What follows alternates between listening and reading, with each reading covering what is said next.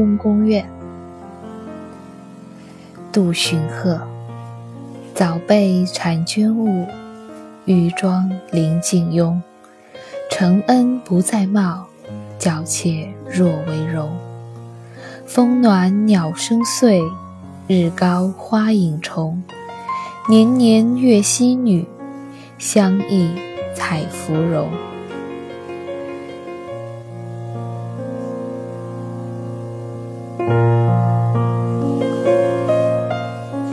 这是一首近乎白话的诗句，描述了一个身在深宫之中，却无缘得见圣上，更无缘被皇上临幸的女子。她早年正是因为美貌被选入宫中，可如今却因为这美貌总也无人欣赏，便连打扮。也懒得去做了。正所谓“女为悦己者容”吧。既然没有人来欣赏，我又何必要去做这样的事情呢？所以，纵然风暖鸟声碎，日高花影重，再好的美景，也与我并不相干。甚至能感受到，我现在就已经可以得见。三十年以后的我，还是过着这日复一日一样的生活。这不禁让我想起这一季的《奇葩说》当中有一个选手，他的代名词是国安球迷。当年他也是体制内的铁饭碗，甚至是金饭碗，可是他却辞职了。他说：“我当年。”决定辞职是因为一个小姑娘。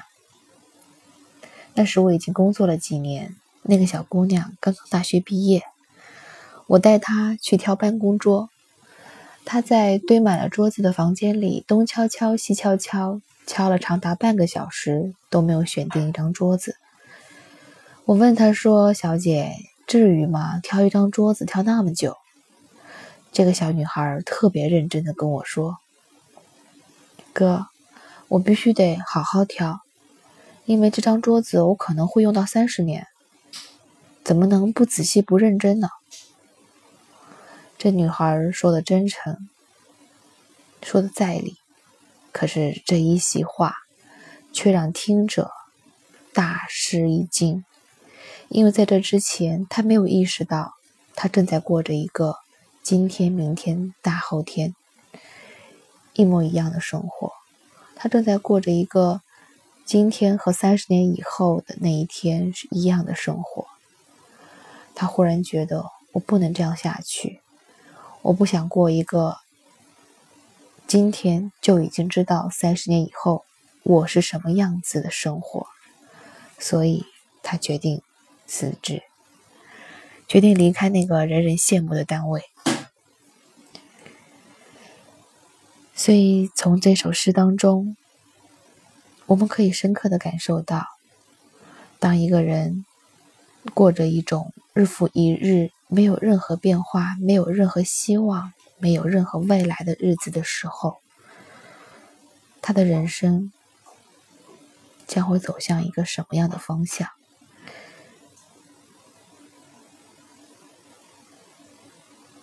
也许，也正是因为如此。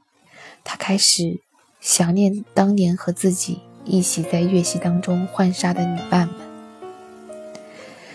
所以他会说：“年年月溪女，相忆采芙蓉。”他怀念的是当年那样的清亮、宁静又欢愉的日子，因为那样的日子不仅有当下的快乐。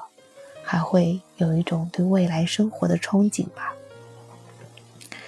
可是当年他的那些女伴，现在正是因为你没有跟他们在一起生活，正是因为你不知道他们现在生活的怎样，所以你才会对他们现在的生活充满了想象。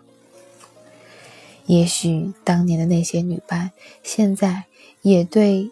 这位春宫院的妇人的生活充满了无穷的想象。也许在他们的眼中，你过的是一种锦衣玉食、人人艳羡的生活。这，就是围城。